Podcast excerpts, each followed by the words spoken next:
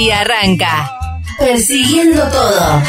Y si no viene, vienes a buscar lo Un imposible periodístico. que demora en alcanzarte. Y aquí estoy así esperando como quisiera.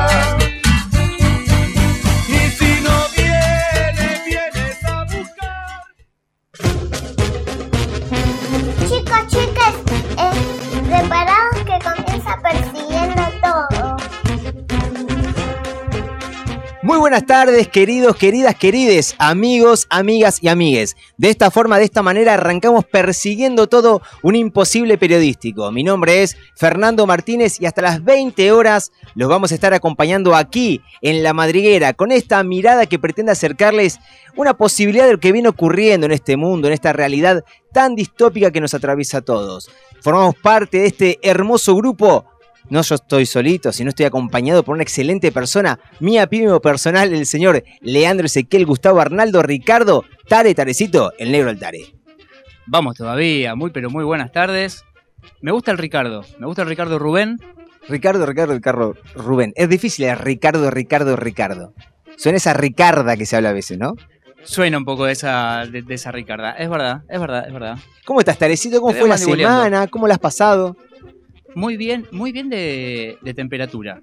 Debo, debo admitir, debo seguir confiando en mi amigo Tonio, ya es mi amigo. Sí, sí, sí. Te ¿Ya está regalando, te está regalando una época gloriosa para, para los amantes de esta suerte de calor, humedad, rareza que existe en este clima actual.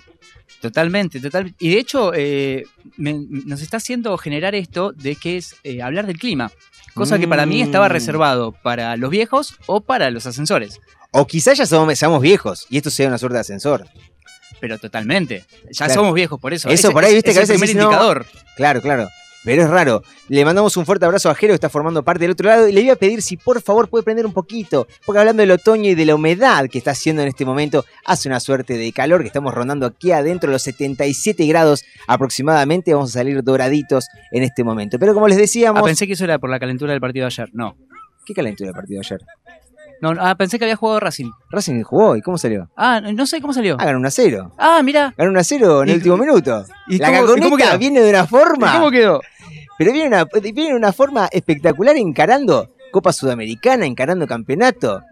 Yo- hay, hay varias estadísticas que, que pueden. No, no quiero decir nada porque si no la voy a cagar. de Eso forma, te a pero hay muchas estadísticas a favor de la gagoneta en estos momentos. Y bueno, todo hincha de Racing empieza a sentirse feliz eh, con este equipo que, eh, le, entrega sacrificio, un buen juego, buen, buen pie, que es lo que uno escaseaba en la historia de Racing reciente, en la historia reciente de los 80 hacia acá, y que en estos últimos años hemos empezado a, a estar más contentos. Pero al principio era, era bastante resistido el, el tema Gago, ¿o no? Y Gago fue resistido, se vuelve un, un programa partidario, y me, me- me- me asumo el programa, esto es Racing Maníaco, podemos decir, esa página de Racing. ¿Por qué no? ¿Por qué no? Eh, claro, el año pasado cuando asume Gago, quiso imponer una idea con una calidad y sin entrenar a esos jugadores que venían De otros procesos. de Úbeda, Claro. claro. y demás, y no le daba, claramente lo. Pero ahí también era una crítica a Gago, tipo, no podés imponer algo que todavía no está para jugar a eso, hace otra cosa, tirá una línea de 10 personas en el arco, banquemos el 0 a 0, empatemos y veamos después. No, Bien. bueno, salí a jugar y nos comimos ciertas palizas en diferentes lugares. Sí. Después de la, de la pretemporada, esa idea que le inculca del buen pie, de ese 5 del Real Madrid, con la influencia de Heinz, él dice que uno de los técnicos que más le influyeron en Heinz por lo menos, empezó a imponer y a llegarles con un discurso también de un tipo de 36 años, Gago, es contemporáneo a los jugadores. Así Sí, que señor. bueno, le empieza a generar y que Racing de a poquito se encamina por lo menos a darle felicidad a sus hinchas. Nada más. Hasta ahora, agradecimiento. Y hasta ahí estamos. ¿Vos como hincha de boca? ¿Cómo Bien, no, estás? no, solo quería recalcar ese el, el panquecazo que escucho No. generalmente en el hincha de Racing promedio de muerte a Gago. De repente ha subido a la gagoneta, me gusta igual, me gusta, pero es algo, me, me siento identificado con el tema de Otoño. Primero te lo bardeo y después lo, lo quiero y lo, lo- No, no, no, lo pero tengo bueno, como un amigo se hermano. las figuras se van construyendo a raíz de resultados. Es así el fútbol hoy por hoy. El tema que Eh, tiene el Gago, porque.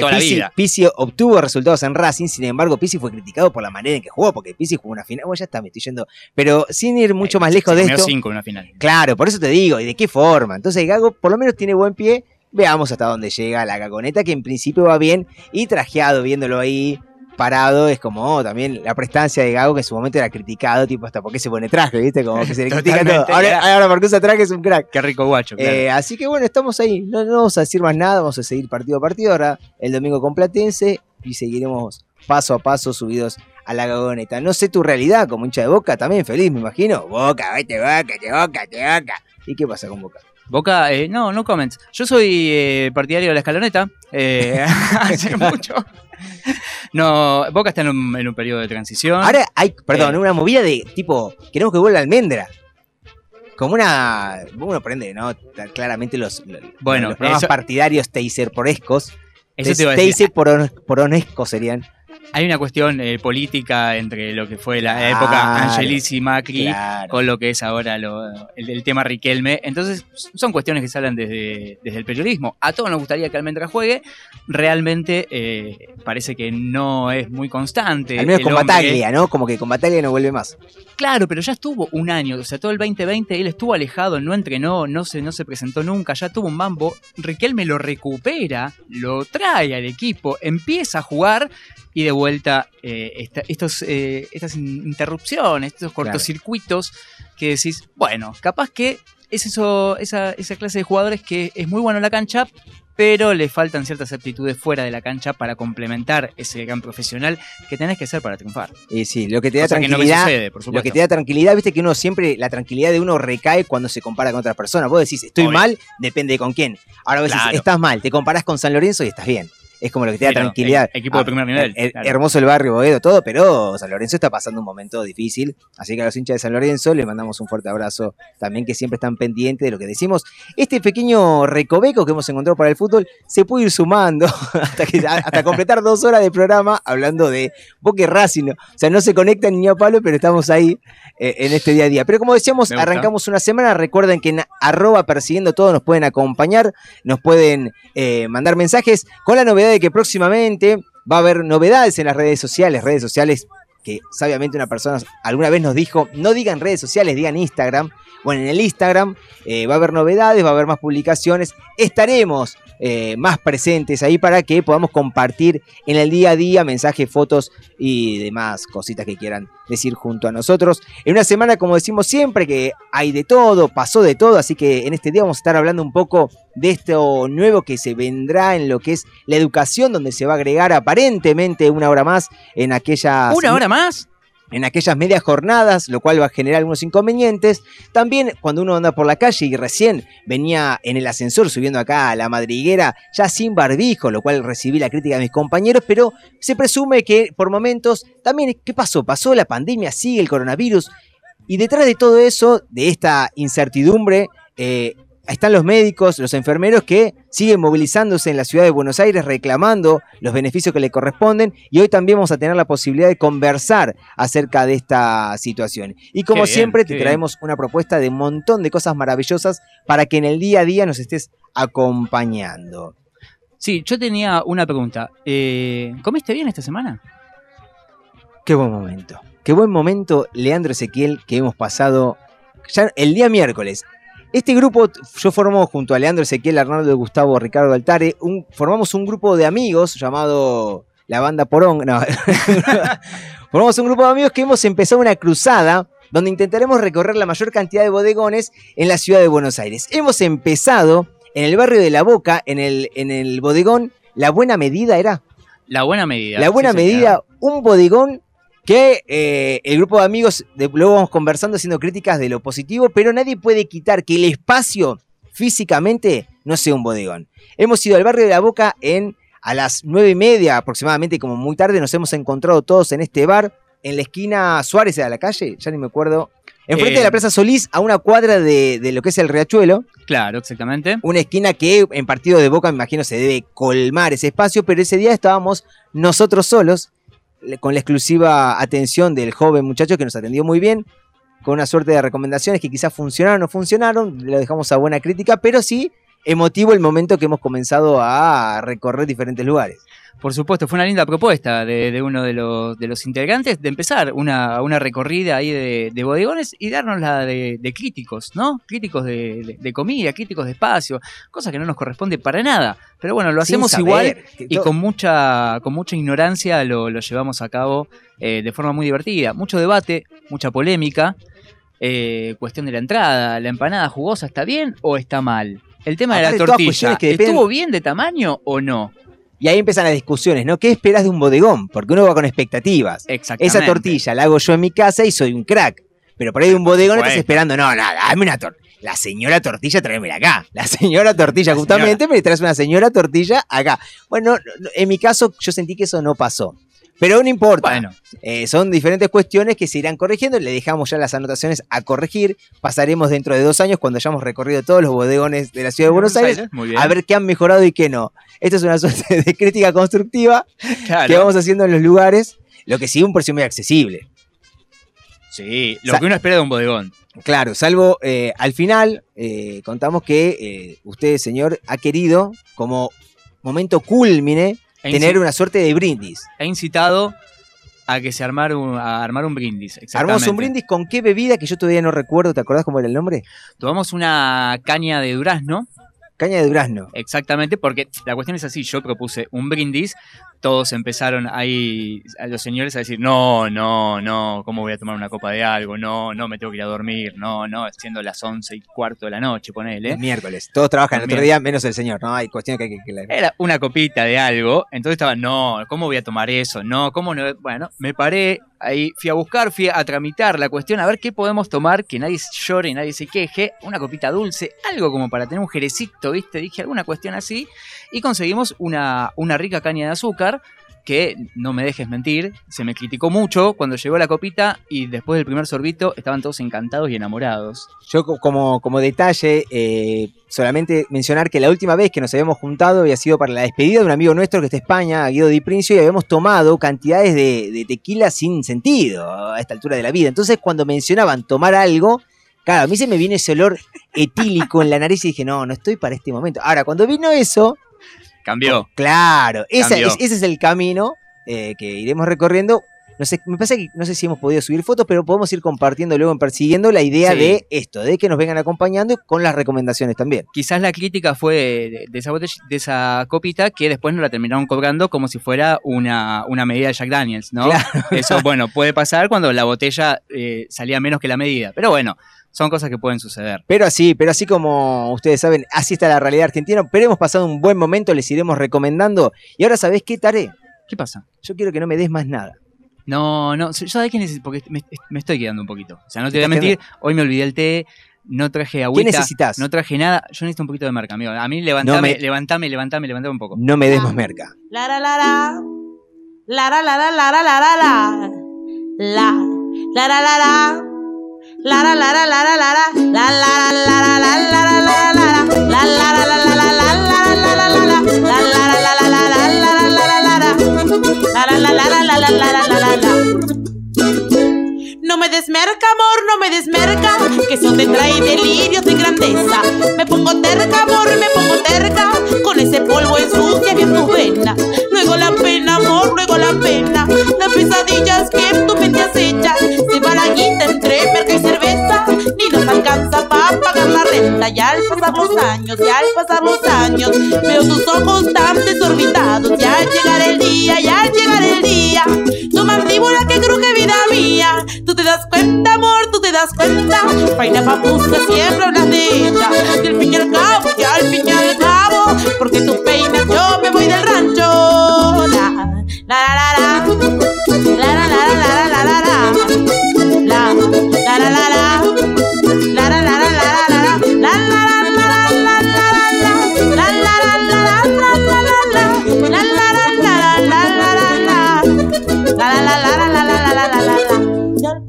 daños y al pasar los años veo tus ojos tan desorbitados y al llegar el día y al llegar el día tu mandíbula que cruje vida mía tú te das cuenta amor tú te das cuenta vaina papusa siempre hablas de ella y al fin y al cabo y al fin y al cabo porque tú peinas yo me voy del rancho tú te das cuenta amor tú te das cuenta vaina papusa siempre hablas de ella y al fin y al cabo porque tú peinas, yo me voy del rancho. Acordate que nos puedes escuchar en Spotify.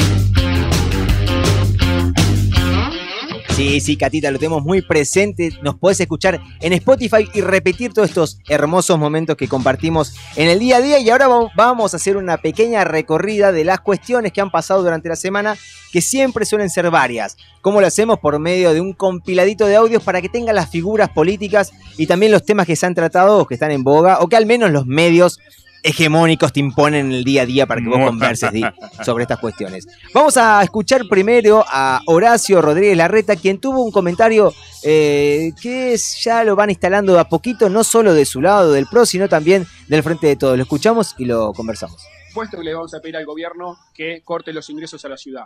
Por supuesto que le vamos a pedir al gobierno que corte los planes sociales. Además lo dice la ley, no cumplen las condiciones. Los chicos que estaban acá no estaban en la escuela y el plan dice que los chicos tienen que estar en la escuela, así de claro, que hagan cumplir la ley.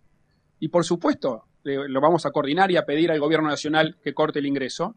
Y desde la ciudad vamos a tener la actitud muy firme, como el otro día, ustedes, todos ustedes lo mostraron, cuando algunos quisieron subir a cortar la autopista, vino la policía y lo sacó. También mostraron ustedes las imágenes, cuando algunos quisieron agredir al Congreso el otro día, vino la policía y lo sacó.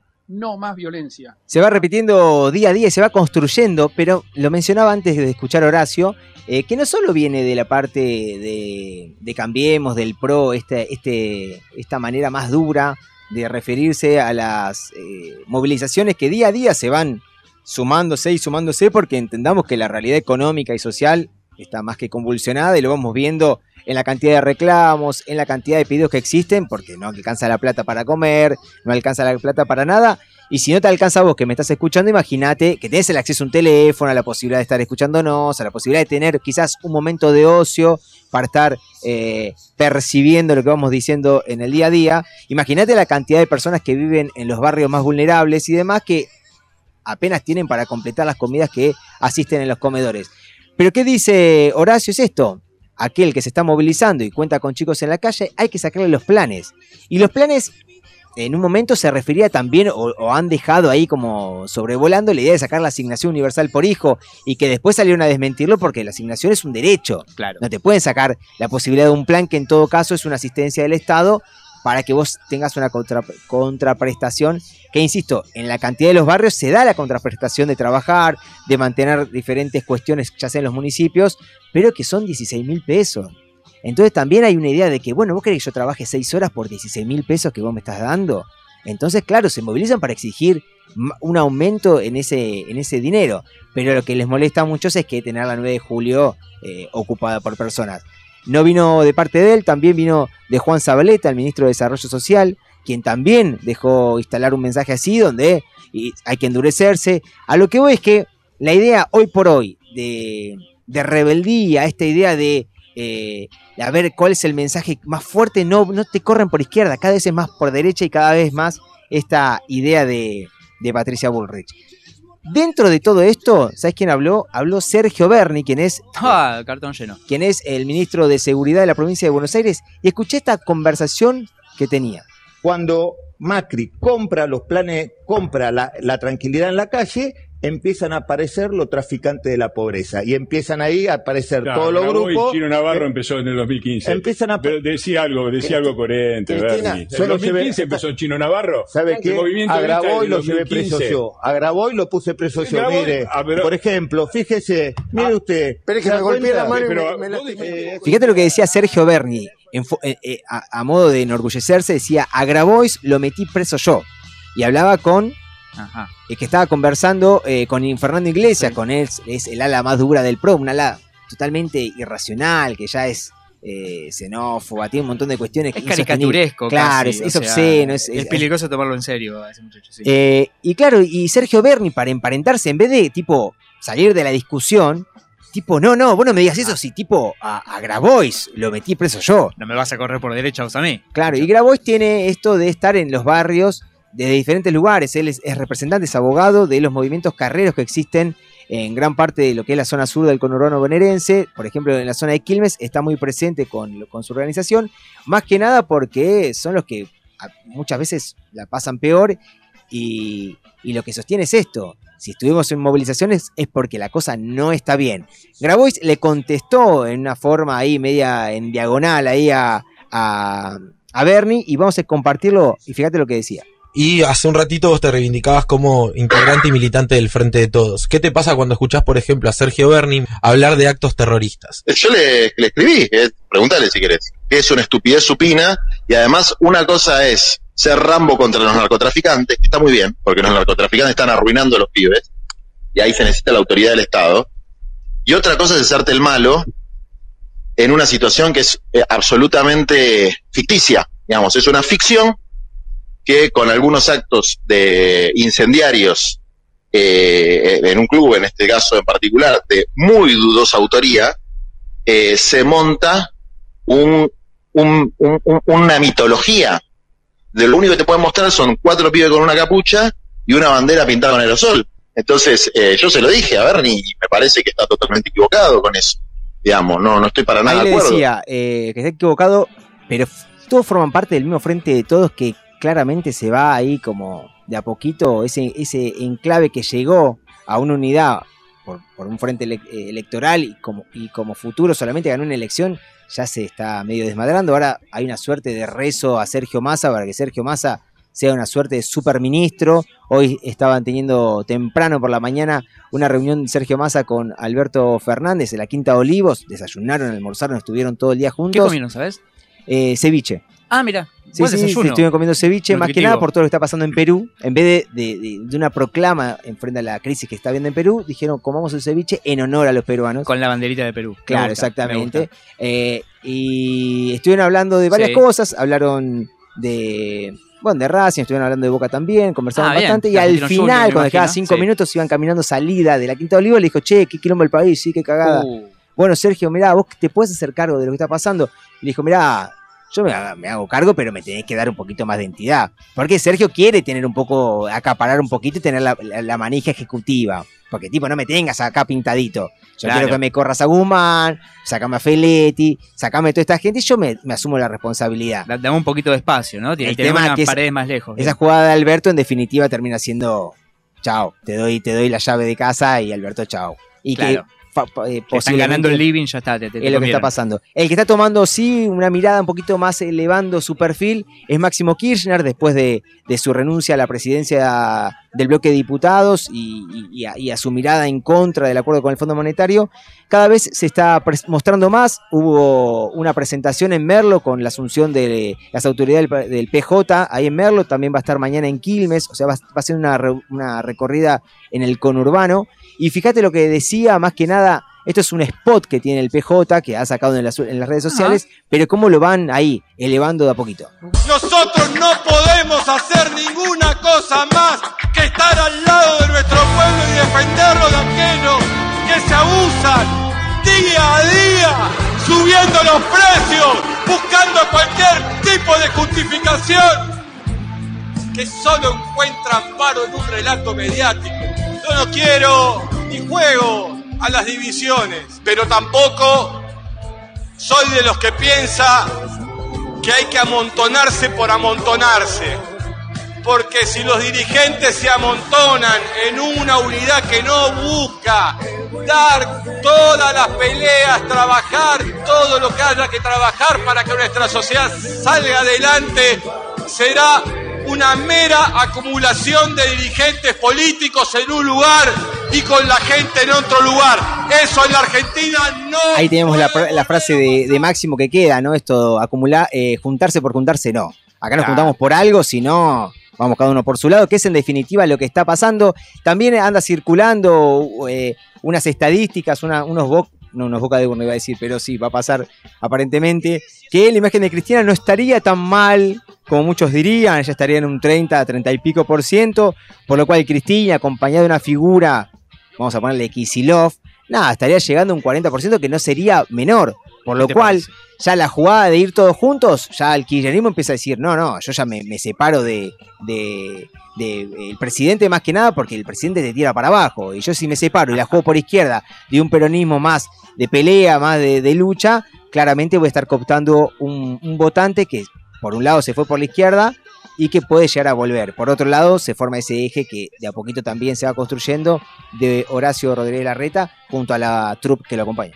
Sí, no, lo que no quería dejar de, de destacar es esta compaginación que, sea, que han hecho. Yo no sentí que era Máximo Kirchner, parecía que era Woz en un momento, porque la música le, le iba tirando y pensé que estaba, lindo, sí. estaba tirando unos beats ahí eh, el señor Máximo, pero bien, bien, me, me gustó, me gustó. Acá Jero y sus perlas, y sus perlas blancas me, me- me confirman que, que estuvo bueno el tema. Y, y para cerrar este bloquecito de audios, este, este momento, vamos a compartir lo que dijo y después escuchamos el audio y ya después nos vamos a, a la tanda para que te quede en la memoria. A ver. Fíjate lo que, lo que decía Anaber Fernández Agasti, quien es senadora del Frente de Todos, es la presidenta del bloque de senadores del Frente de Todos. En la sesión estaba Cristina Fernández de Kirchner y de esta forma se refería a Patricia Bullrich. leer un párrafo de lo que decía esta diputada. Que no sé de qué bloque, eh, de qué bloque era porque tiene más transferencias que un Corsa, digamos, pero otro de los, decía la diputada, ¿Vos te escuchaste lo que, lo que, lo que decía? Se ¿Cómo fue? refirió ¿Cómo fue? a que era, dice, tiene tantas, tantos traspasos, más que un Corsa, dijo. Le decía así como que en su mutación Patricia Bullrich cambió de color tantas veces, ¿no? Acá Aclaremos que Patricia Bullrich viene de, de, de formar por su juventud, ahí se ahí en algunas fotos con montoneros, en algunas Claro. fotos después a- a- aliada por momentos al peronismo, después se alejó y ahora en una extrema derecha que también alianza, bla, bla, bla. le va socavando de a poquito, de a poquito el piso a la reta, porque también hay una interna entre ellos que no se habla mucho, pero que está próxima a eclosionar. Ahora vamos a una tanda y a la vuelta arrancamos con las entrevistas. Estás escuchando Persiguiendo Todo, un imposible periodístico.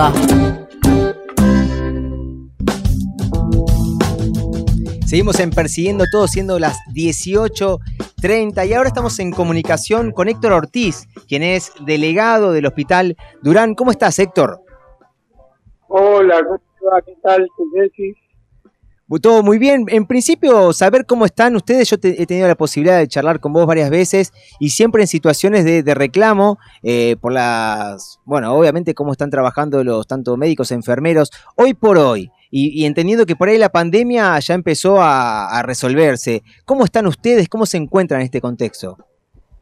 Mira, nunca dejamos de estar bien. Nosotros venimos mal hace tiempo. Antes de la pandemia ya veníamos con problemas de insumo, de falta de personal. La pandemia agudizó muchísimo el problema. Tuvimos que salir a la calle a reclamar, a plantear este tema de falta de recursos, falta de recursos material y humano. La verdad que hoy nos encontramos con que el recurso humano que ha ingresado a, a consecuencia de la pandemia están dejándolos en la calle. La verdad que la insensibilidad del gobierno de la ciudad es terrible, porque estamos hablando al- alrededor de 2.500 enfermeras están quedando sin trabajo. Preocupante la situación, por eso salimos a denunciar y realmente los salarios siguen siendo este, miserables. Quiero decirlo así con un término para que se entienda. Hoy necesitas 84 mil pesos para no ser pobre. Hoy una licenciada con carrera universitaria está ganando 60 mil pesos. Realmente vergonzoso, ¿no? Claro, y entiendo esto que, que mencionás eh, y lo proyecto a cuando comenzó todo este tema del coronavirus, donde se los aplaudía en un principio, había un reconocimiento social, pero luego también les ha tocado vivir situaciones de violencia con, pacientes que, que por ahí se les demoraba la tardanza y ustedes tuvieron que ponerle el cuerpo eh, y, y ni siquiera se hubo un reconocimiento por parte de la ciudad en cuanto a lo económico. ¿Ha habido alguna mejora desde el comienzo, vamos a poner desde hace dos años a esta parte, o todo reclamo que han realizado ustedes nunca fue reconocido?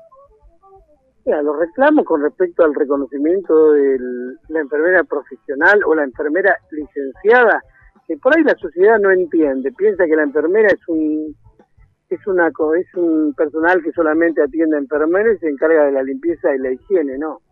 Para que se entienda, hoy una enfermera licenciada tiene carrera universitaria. Hay tres niveles de enfermería, está el auxiliar, está el profesional y está el licenciado y, y la sociedad por ahí no la conoce y el gobierno de la ciudad aprovecha el desconocimiento de la formación de la enfermera.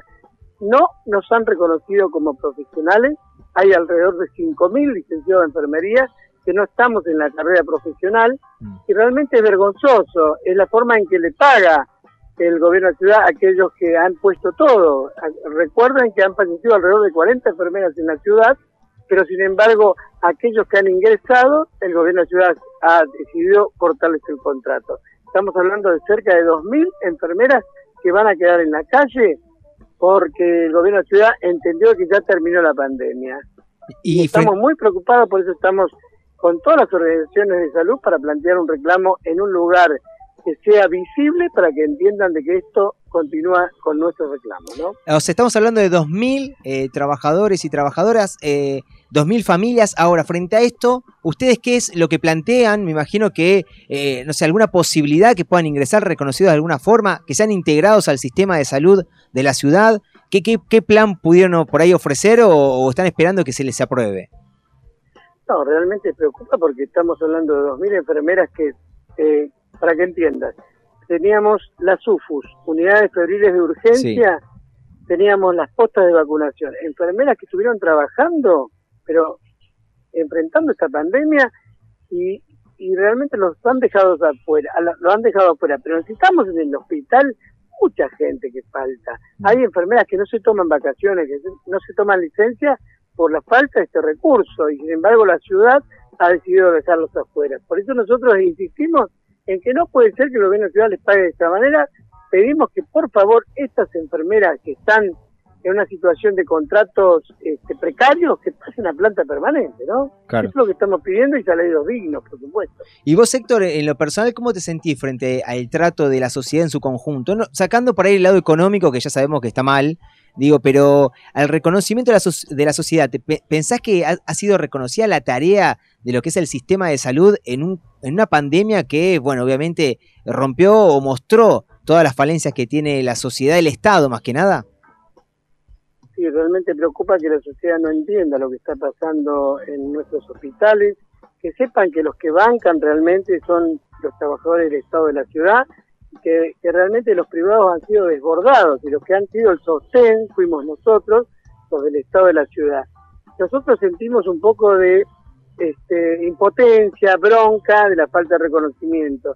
Pedimos a la sociedad que también entienda que esto de ser enfermero no es una tarea fácil, pero estamos formados, preparados, hemos ido a la universidad y realmente quiero que entienda la sociedad que no somos personas que no, no, no tenemos conocimiento de lo que hacemos. Gracias a esto hemos logrado que muchos de los pacientes que han estado graves han salido, así como han fallecido, pero por cuestiones de, de la falta de vacunas. Hoy podemos quedarnos más tranquilos porque el Estado Nacional ha puesto todas las vacunas a disposición y hemos integrado toda esa forma de vacunar y de, y de llegar a toda la sociedad en base a nuestros esfuerzos y así hemos, hemos logrado que por lo menos este, no haya tantas muertes en la última ola que hubo de Omicron, porque si no hubiese sido un desastre de muertes y no estamos contando tanto eso, ¿no?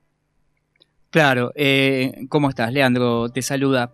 Eh, esto tal, que Leandro? muy bien, esto que decías de que bueno, obviamente lo- los enfermeros han sido y enfermeras han sido imprescindibles en, en la recuperación de, de los pacientes eh, y recalcar que, o sea, hablamos de personal de salud que estuvo laburando dos años en la primera línea de la pandemia, con todo lo que eso significa. O sea, muchos se enfermaron, más de uno murió eh, y ahora de buenas a primeras se están quedando sin laburo directamente. O sea, gente que realmente le puso el cuerpo y le puso la vida al- a la pandemia. tal cual vos lo decís, dos años y medio que hemos enfrentado, que no solamente han muerto alrededor de 40 enfermeras en la ciudad, sino 40. familiares de las enfermeras. Eh, padre, madre, primos, han fallecido a consecuencia de esta pandemia. Pero la verdad que la falta de sensibilidad del gobierno de la ciudad, de Rodríguez Larreta, de Fernán Quiroz, no la entendemos. No sé cuál es el criterio. Aparte, digo, ¿terminó la pandemia? Para nosotros no. Claro. Hay países que, por ejemplo, China, tienen estados totalmente cerrados. Sí. Hablamos de millones de personas que están aisladas por el rebrote. Digo, esto no terminó. Y esperemos que cuando... Porque entendemos que lo que sucede afuera va a llegar acá. ¿Y cómo hacemos para reincorporar a esas enfermeras que hoy dejamos cesantes? La verdad que preocupa la forma de ver que tiene Fernán Quirós o Rodríguez Larreta con respecto a la salud pública, ¿no?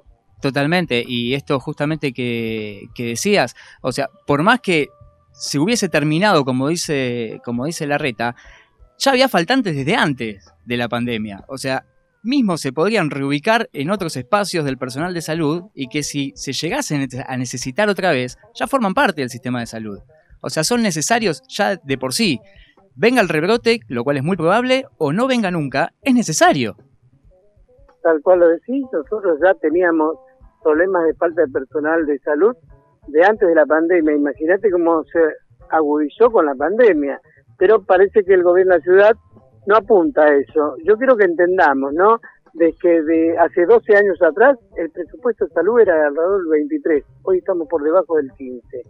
Creo que apuntan claramente, es un criterio muy empresarial, de que la salud pública no es negocio para ellos, que los impuestos de los ciudadanos parece que este, podríamos tener hospitales de lujos y de excelencia, pero ellos apuntan a la salud paga, a la salud privada.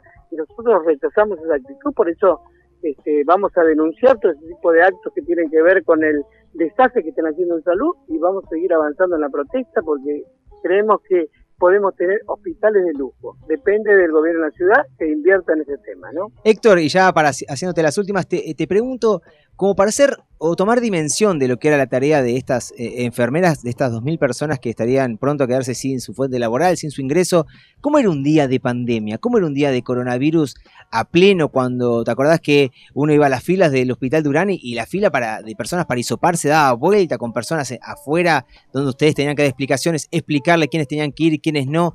¿Cómo era un día? Eh, esas cantidades de horas que estaban ahí dentro, cómo trabajaban y cómo le ponían el cuerpo. No, realmente yo no, no lo quiero recordar porque es angustiante.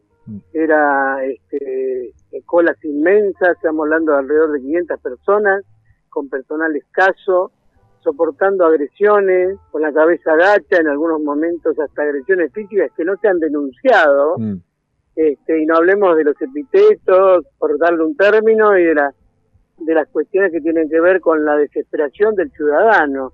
Cuando le pedimos al gobierno de la ciudad que ponga las 24 horas funcionar las UFUs para, para calmar a la sociedad, pero no han puesto absolutamente nada.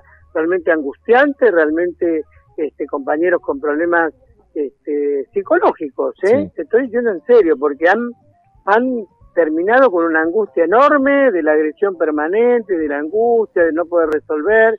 Realmente este, la intensividad del gobierno de la ciudad fue terrible y ahí estamos con este problema paliándolo hasta ahora y encima nos, nos pagan con cesantía de nuestras enfermeras, ¿no? Claro, y siempre, bueno, vamos remarcando el, el, el, lo que es la persona y cómo están dejando a, a esta cantidad de gente, de estas trabajadoras sin, su, sin su fuente, pero a nivel edilicio, ¿cómo están los hospitales de la ciudad? Recién mencionabas también la falta de recursos y esto con la pandemia, ¿no? Un contexto donde hubo o se tendría que haber apostado a mejorar las condiciones. Eh, ¿Les queda algo de todo eso que llegó como para que pudo haber mejorado las condiciones del hospital o qué ha ocurrido? No, realmente la, el tema de la infraestructura, el tema de, de, los insumos, fíjate que tenemos camas de hace 100 años, tenemos camillas de hace 100 años, la verdad que el recurso material es una deficiencia enorme, no tenemos resonadores, este, preferimos contratar tomógrafos y resonadores porque es negocio, y podíamos comprar, la ciudad está con un tercer presupuesto más alto del país claro. que no compra resonadores, la verdad que este, fíjate que han, hasta han destruido nuestra obra social. La OSVA mm. fue destruida, están cobrando hoy plata para poder hacer una consulta con algún profesional.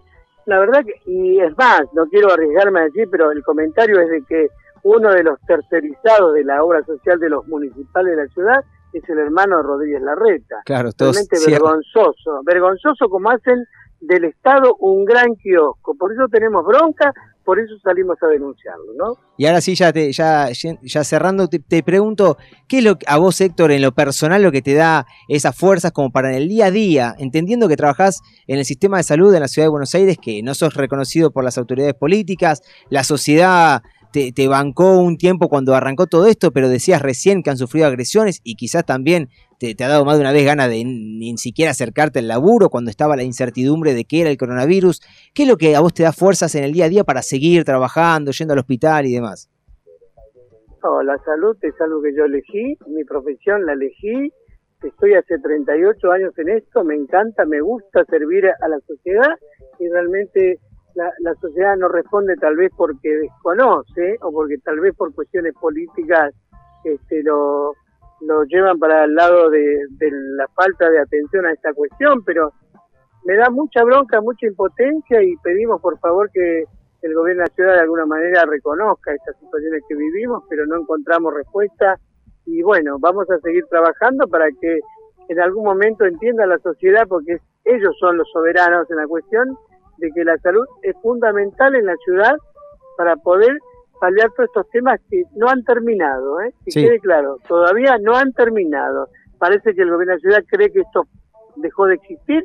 Nosotros esperamos respuesta de lo que está pasando en el exterior y vamos a seguir defendiendo esta cuestión y pedimos a la sociedad que entienda que nosotros trabajamos para ello. Hubo una serie de, de reclamos esta semana para evidenciar esta cuestión. ¿La semana que viene continúan con medidas de fuerza para mostrar lo que está pasando?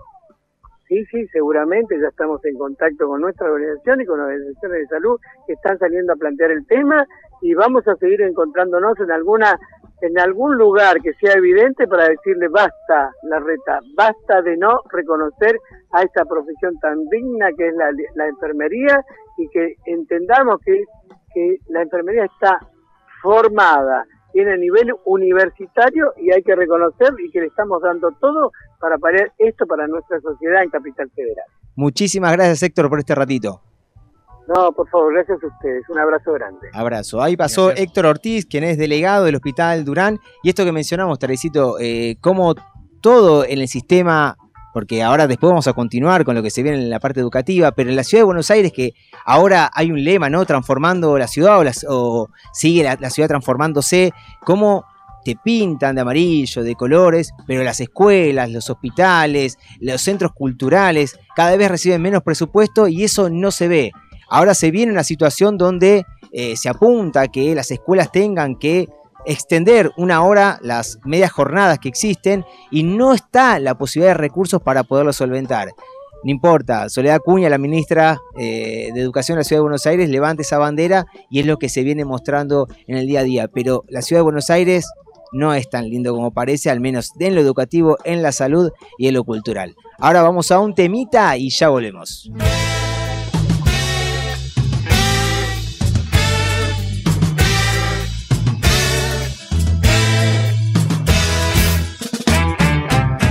Estaré, estaré a donde salga el sol.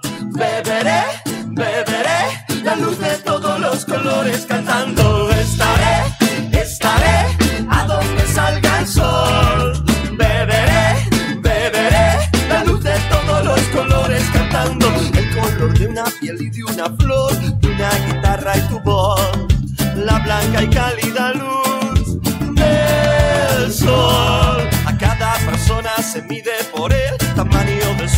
su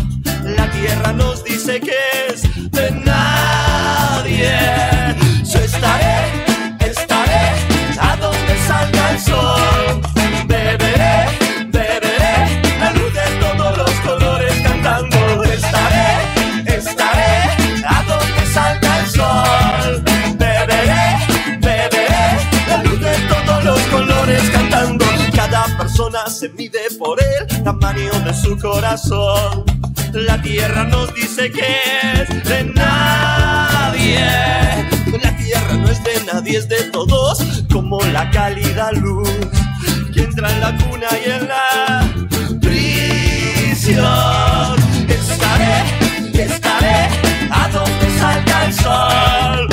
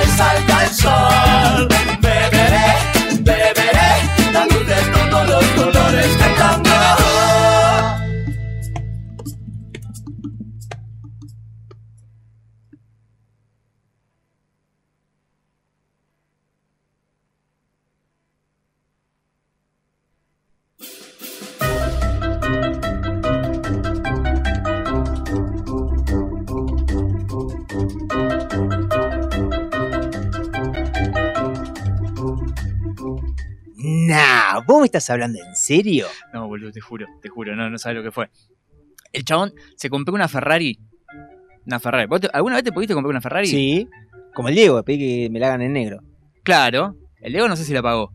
La pagó hasta ahí. Oh, un oh, eh, ahí, Tuvo un cosito. Copolita hizo Esta la pagó 330 mil dólares. 330 mil dólares, pasámelo a pesos. ¿Cuánto estamos más o menos? No tengo ni idea. Pero más o menos. eh, 300, no sé, pero son, ¿cuántos son? 3, 4 departamentos, más o menos. más- y sí. Cuatro, cuatro monoambiente, Claro. te, te compras acá eh, en Capital Federal. Bueno, se compró una Ferrari, pero bueno, la emoción, viste, uno capaz que no, no sabe mucho cómo, cómo es el tema, no se puede andar a 20, qué sé yo, la cosa es que la chocó a las 30 cuadras. O sea, a- a- 66 millones de pesos gracias a Jero ahí que nos gastó 60. 60 Imagínate llevar en bolsos los 66 millones de pesos. No hay, no hay López que te aguanten. Claro, claro, tirándolo por encima. No, hay un met- bueno, y, y fue con eso, la compró. Sí. Una fortuna, dijo, me subo. Aparte Claro, tenés. Claro. Aceleró. Aceleró, escuchando el motor, porque viste que no tienen radio. Claro. ¿Ya No, venía escuchando, persiguiendo todo porque lo tenía conectado al celular. Ah, y capaz que fuimos la distracción. Venía prrr, y se la puso. Exactamente, es que en menos de 3 segundos eh, la Ferrari te puede levantar 100 kilómetros por hora. En 3 segundos. En menos de 3 segundos levanta 100 kilómetros por hora. O sea, Pero- imagínate pero un momento. en 30 cuadras, Arrancaste. Uno, dos, yo vi en 80, tres. 100. Ya está. Llegaste. Mar del. Plata. claro. Acá sí lo haces en dos horas y media, Claro, claro, menos. Eh, hora y cuarto. Así que bueno, el muchacho ahí andaba. Están las imágenes en, en internet. Se la puso linda, Sí. de frente, bien, estimulante. Pero bueno, ¿Esto ahí pasó estaba acá? la. Ferrari. Por supuesto que no, no sucedió acá. Eh, estamos buscando en este instante, mientras En Massachusetts. contigo, Dicen que fue en Massachusetts. Seguramente fue en Derby, Inglaterra. Ah, mira vos. Un inglés, está bien. Está Sí, bien que sí, le pase lo inglés. mereces, te lo sí, mereces. sí, sí, ahora quieren vender Eh. la camiseta del Diego, se lo, se lo merecen. Pero bueno, no es la única noticia que, que hemos traído, porque tenemos, por ejemplo, la autora de uno de los libros que se llama ¿Cómo asesinar a tu marido? ¡Aguanta! Para, para, para, para. Y, ahora sí, más que nunca. ¡No! Vos estás hablando en serio. Sí. Un texto que se llama ¿Cómo asesinar a tu marido? ¿Cómo asesinar a tu marido? Exactamente. Y ahora, en estos instantes, está por enfrentar un juicio por asesinato, eh, No, básicamente, a su marido. ¿No? Eh, este O libro sea, lo- hizo, hizo un- un texto, pero él escribió antes de matarlo, claramente. Lo escribió presa, detenida, el texto. No, no, no. Lo escribió en 2011 y el asesinato fue en 2018. O sea, Pasaron siete años. Sí. a ver, vamos a esto. ¿En 2011 me dijiste? 2011. En 2011 vas- hizo un plan. Ese libro es un plan.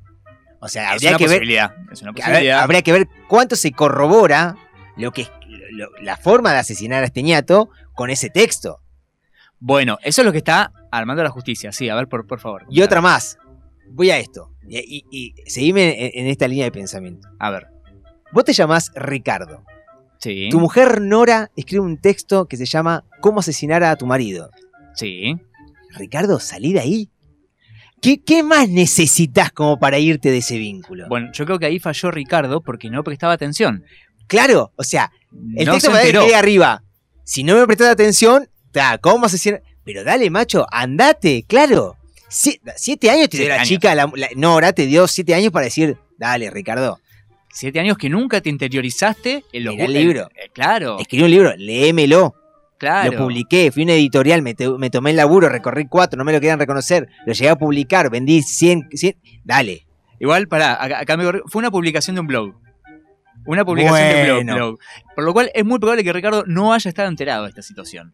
Yo quiero creer, porque si no, claramente salgo de ahí. Pero, pero da- ¿No? siete años. A ver, decir, en 2011. ¡Qué si graciosa que sos! Si ya escribió una publicación para decir cómo asesinar a tu marido, dale, en un momento algo estaba pasando en ese vínculo. Siete años después, bueno, Es mucho, Pasaron es cosas. mucho. Hay, hay eh, pequeño, voy a cerrar con, con una frasecita que dice eh, acá el texto.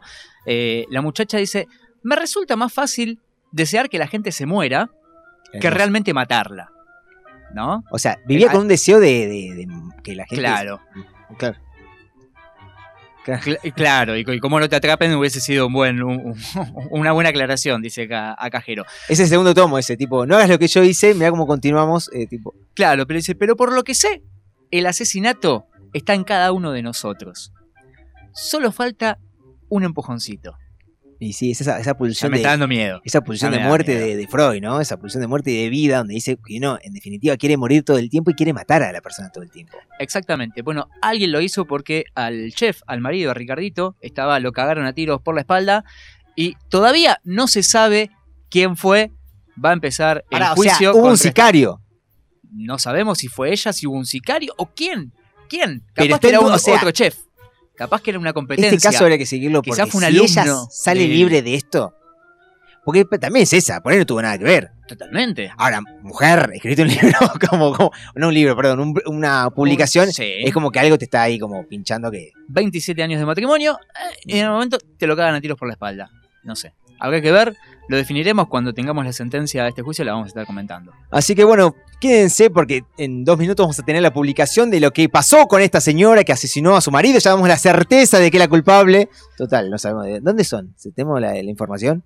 En Australia me dicen, Sydney, ¿es Eh, verdad? No, esto, eh, ¿dó- ¿dónde puede suceder estas cosas? ¿Dónde puede suceder? Estados Unidos. Por supuesto, en, ¿En el estado de Florida. Ese, sí. Florida. Es El mejor país del mundo. Mejor país del mundo. Siendo Sí, las señor. 18.57, seguimos en Persiguiendo Todo. Quédate que esto sigue para largo y, y acordate que estamos en las redes también en arroba Persiguiendo Todo, donde nos podés dejar mensajes y todo lo que quieras decirnos de lo más obsceno que desees. Buenas tardes, mi nombre es Jorge Puñeta y esto es Persiguiendo Redes, con toda la información del mundo virtual. El director general de Tesla. Elon Musk, adquirió el 9,2% de participación en Twitter, al comprar aproximadamente 73,5 millones de acciones, según un reporte regulatorio de esta semana. Se transformó así en el accionista mayoritario del servicio. ¿Para qué quiere Twitter? No sé, para que me un mensaje. Ahora puedo editar. Bárbaro. La participación de Musk en Twitter es considerada una inversión pasiva, lo que significa que es un inversor de largo plazo que intenta minimizar la compra-venta de acciones. Musk ha cuestionado la capacidad de comunicarse libremente en Twitter, mientras que analistas del sector dudan que el volátil empresario se mantenga al margen de la red social. Al final ahí todos se cagan a puteadas con todos, me parece que es la gracia. Sin más, le mando un beso y nos escuchamos la semana que viene.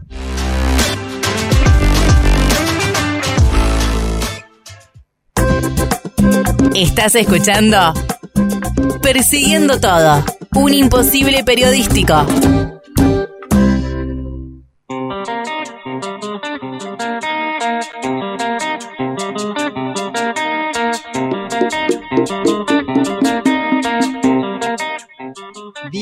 Trece aquí en la ciudad de Buenos Aires, en la República Argentina también. Seguimos en Persiguiendo Todo y ahora estamos en comunicación con Alfredo Cáceres, quien es profesor de historia y secretario de formación de Suteba Tigre. Hola Alfredo, ¿cómo estás? Hola, ¿qué tal? ¿Cómo está? Un gusto estar con ustedes. Muchas gracias Alfredo por este rato. En principio saber, bueno, eh, hubo una notificación donde el, el ministro de Educación a nivel nación comunicó que hay un plan para agregar una hora más a estas medias jornadas en las escuelas. Y te pregunto eso, ¿no? ¿Qué, qué opinás acerca de esta cuestión? Bueno, mira, eh, nosotros sacamos un posicionamiento como sindicato, eh, un poco diciendo algo así como si no pueden garantizar las cuatro horas que hoy deberían tener la gran mayoría de los estudiantes, este, querer agregar uno así este, en modo campaña para determinado discurso eh, que se busca, digamos, instalar eh, respecto de la, de la educación pública, por supuesto que extender la jornada es una tarea que está recomendada desde hace décadas. Mm. Te diría que no descubren nada. El problema es que incorporar una hora así como anuncio y presentarlo como si fuera o garantizar eh, derechos eh, no es así.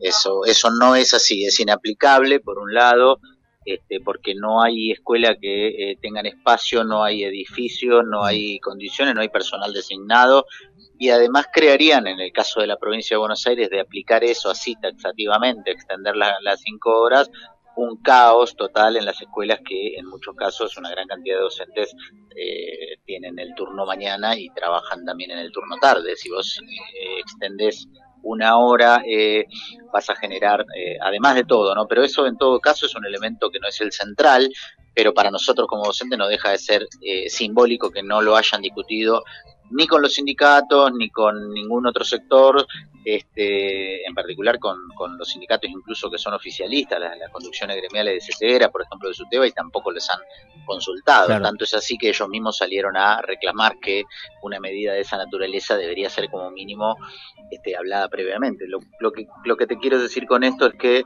evidentemente es una eh, eh, medida efectista, pensando más en la agenda de los propios medios y de los factores de poder que actúan en el país, como para presentar que hacen algo, mientras la realidad de la educación es que no se puede ni siquiera garantizar las cuatro horas que ya tenemos, ¿no? Que sería bueno que las puedan garantizar a esa, porque hay una gran cantidad de pibes y pibas que están sin escuela, sin clases, con eh, turnos recortados, con eh, esquemas de emergencia. Algunos no pudieron empezar porque sus escuelas, sus jardines, sus primarias están detonadas, otras están con obras.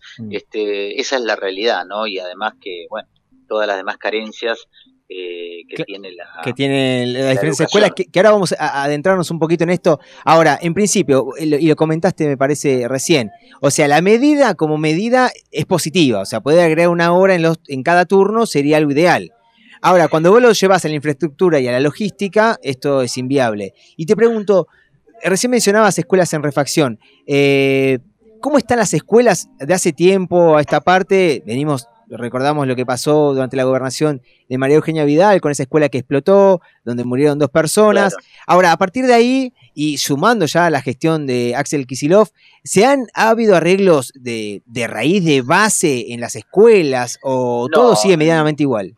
No, eh, obras de base, se hicieron algunas refacciones, se hicieron algunas ampliaciones, hay algunas obras, no, no, no te voy a negar que hay algunas obras en, en los distritos que vemos, pero eh, no alcanza eso para, eh, digamos, resolver el problema de la infraestructura de fondo. O sea, eh, por ejemplo, en Tigre, una población que creció enormemente en los últimos años, que tiene al- alrededor de 400.000, 420.000 habitantes, Sí. eh, desde hace 25 años no se construye una escuela primaria. O sea, claro, es Claro. una, es una ¿Entendés? animalada de tiempo y, la sea, demanda demográfica eh, obviamente no, no es y- cubierta.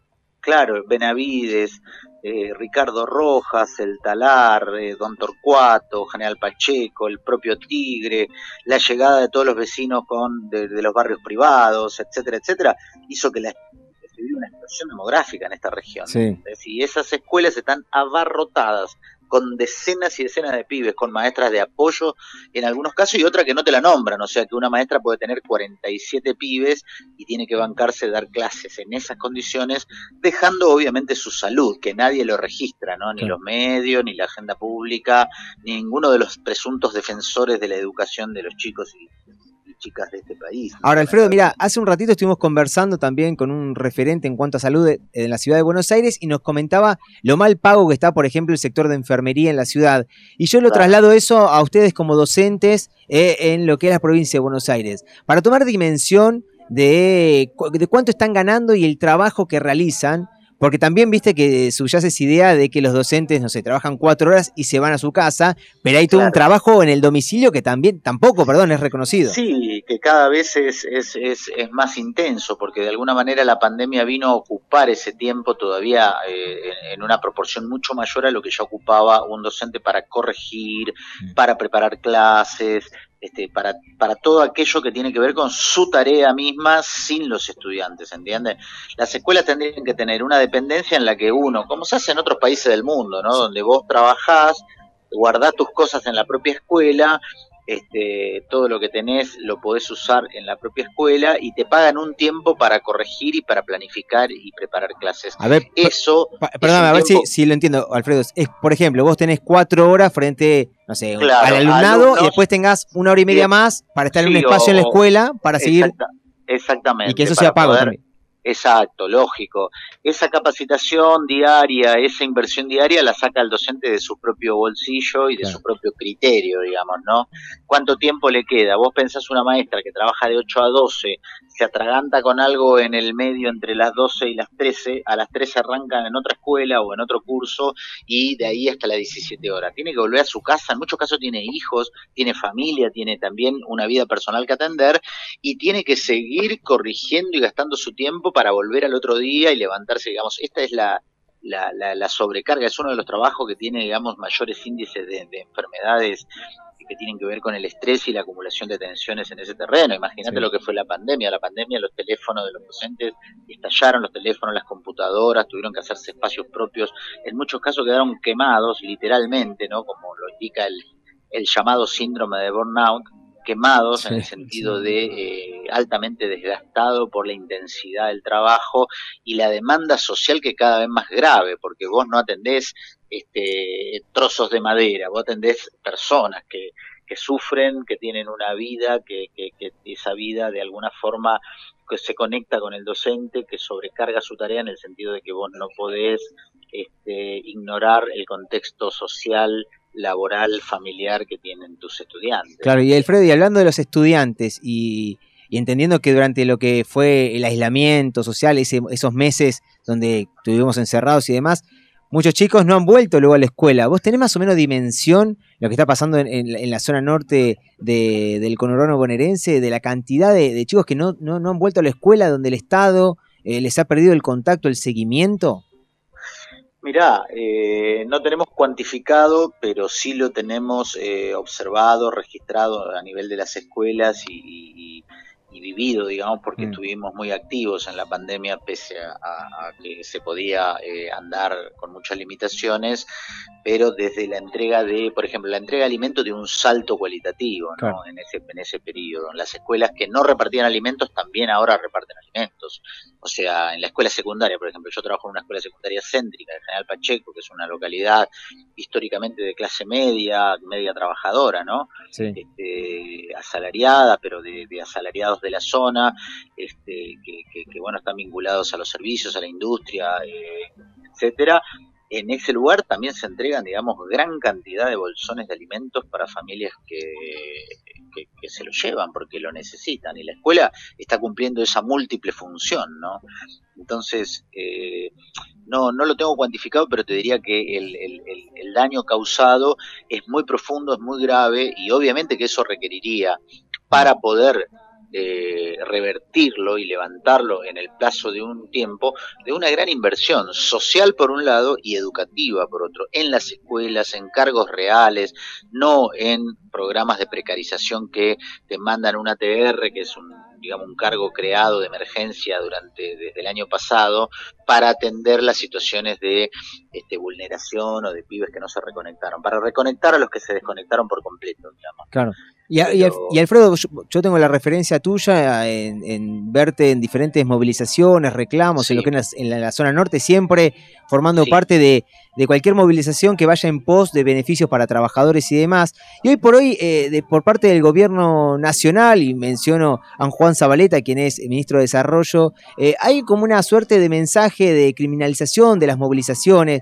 ¿Qué, sentís cuando se empieza a, a bajar ese discurso? Ni hablar de la mirada de Cambiemos, por decir que ya de por sí, ya viene Sí, con ese discurso de base, pero uno espera de un Claro. gobierno peronista otra mirada. Ahora, ¿qué, qué es Claro. lo que sentís vos como, Como trabajador y como formar parte de movilizaciones. Sí, eh, y como dirigente de un sindicato que Claro. fue, infil- fue infiltrado, nosotros fuimos infiltrados por el macrismo, tuvimos un policía en una asamblea dentro de nuestra organización, Sí. lo denunciamos ante la jueza Arroyo Salgado, eh, es una causa que todavía está sentada y la CPM nos citó eh, eh, durante el año pasado a una reunión de sindicatos y organizaciones que habían sido parte del esquema de espionaje eh, macrista desplegado en la provincia de Buenos Aires, ¿no?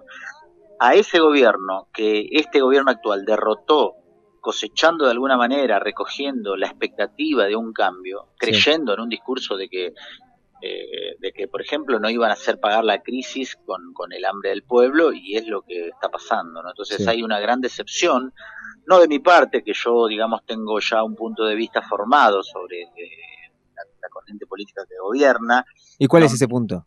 No, es un punto crítico. Yo soy clasista, soy, di- digamos, tengo una ideología de izquierda, ¿no? Y no, no creo que ellos utilizaron correctamente, el, el- el- el, digamos, los golpes del macrismo para ganar una elección, pero rápidamente se ponen a defender los intereses que el propio macrismo defendía, como por ejemplo aceptar eh, lo, de, lo del acuerdo con el Fondo Monetario sin investigar al macrismo, teniendo todas las herramientas en sus manos, ¿entendés? Del mismo modo, ahora se ponen con un discurso de criminalización de los piqueteros como si los piqueteros fueran el problema de, la Argentina y no el nivel de desigualdad social, de hambre, de postergación, de miseria que se ve todos los días en la calle y de malestar social.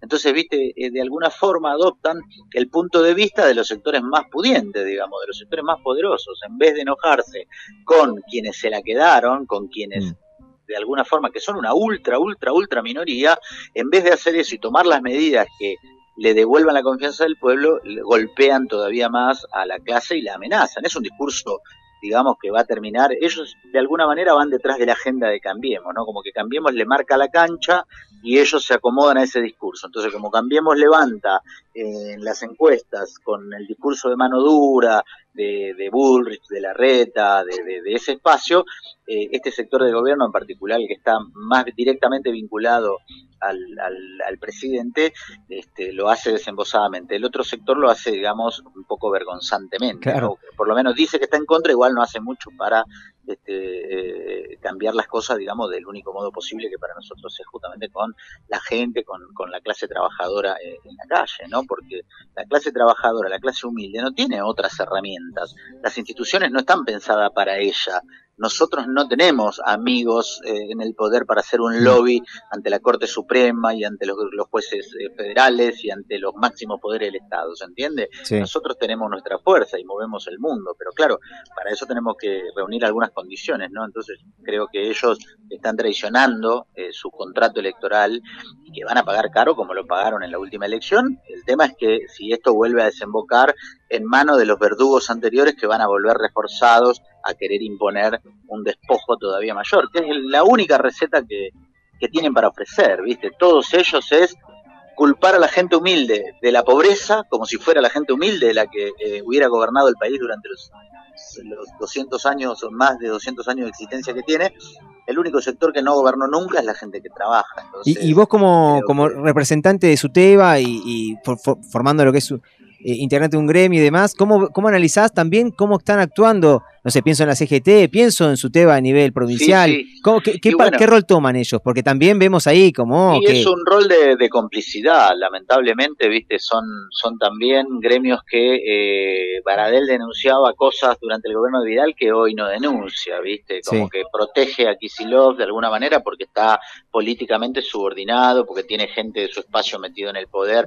Nosotros no practicamos ese sindicalismo, no creemos en ese sindicalismo, viste, nos definimos como clasistas, nos parece que para defender a tu clase tenés que estar con tu clase, no podés estar de los dos lados del mostrador, y ni hablemos la cúpula de la CGT, que son, la- todo un sector de ellos son empresarios millonarios que viven como la clase alta, que viven como la clase dominante, razón por la cual entre bueyes no hay cornada, entonces cuidan la gobernabilidad, cuidan la estabilidad a costa de el que se está muriendo de hambre y no tiene para llegar todos los días con el- la comida de sus hijos, ¿no? Esta es la, esta es la, la- la- la, digamos, la crisis enorme que se vive en el país y ojalá pueda haber una respuesta social este, contra todo esto, ¿no? En algún momento nosotros confiamos en que eso pueda madurar, como ocurrió en otros momentos de la historia. O sea, creemos que cuando la gente se enoja y gana las calles, también los políticos del sistema ponen las barbas en remojo y aflojan un poco la mano y, eh, y eso creemos que es el único modo de preservar nuestros intereses. De otra manera, los que, la receta que nos tienen los, los Milei y los demás son todas para decapitarnos y quitarnos lo, lo último que nos queda, ¿no? Ese es la, el discurso dominante que estamos viendo, ¿no? y lo estamos viendo por todas por todas partes. ¿Cómo estás, Alfredo? Así Leandro es. acá te, te saluda. Esto ¿Qué que, tal, que- Leandro? que bien. Eh, Esto que comentabas hace, eh, hace, hace un momento, el tema de- del contexto ¿no? en el que estamos, estamos viviendo, la salida de la, de la pandemia, lo que contabas de, de los bolsones ahí, en, por ejemplo, en General Pacheco, pero que se da en casi todas las localidades eh, de la provincia. Te pregunto, eh, ¿cómo se hace para dar clase en ese contexto? O sea, en tu caso, por ejemplo, historia, ¿no? Claro. Sos profe de historia.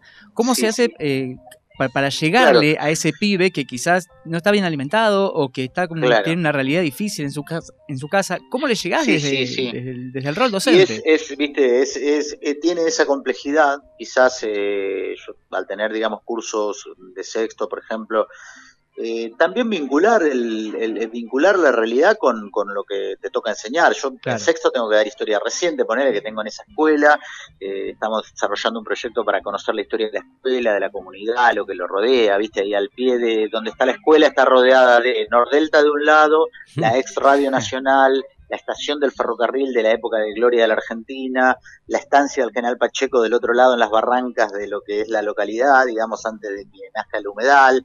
Entonces, tratamos de que también asuman que la ahí. única forma de encarar es eh, haciendo un esfuerzo por conocer, que el conocimiento es una herramienta formidable y tratar de contagiar y de meter esta pasión por, por que aprendan, ¿no? No, no, no nos queda otra. Tenés que, bueno, sí te podés encontrar con que hay, hay muchas dificultades, ¿viste? Y digamos, los hábitos de lecturas que se pierden, este, la- el, el consumo cultural que, eh, que no se excede y que por lo tanto limita la comprensión y, el desarrollo de las herramientas propias de ese momento. Pero aún así, con lo que se tiene en una escuela, en las escuelas públicas se hacen milagros, ¿viste? Pasás por escuelas abarrotadas, pero también con un intensísimo trabajo eh, de las maestras, de, de- de los profesores, las profesoras, por, por crear, por, por, por entusiasmar, por motivar, ¿se entiende? Lo cual, cuando uno escucha a los funcionarios hablar de los cambios educativos y nunca, nunca, nunca se les ocurre hablar con un docente o intentar decir, bueno, ¿con quiénes tenemos que hacer esto? Si no es con los docentes,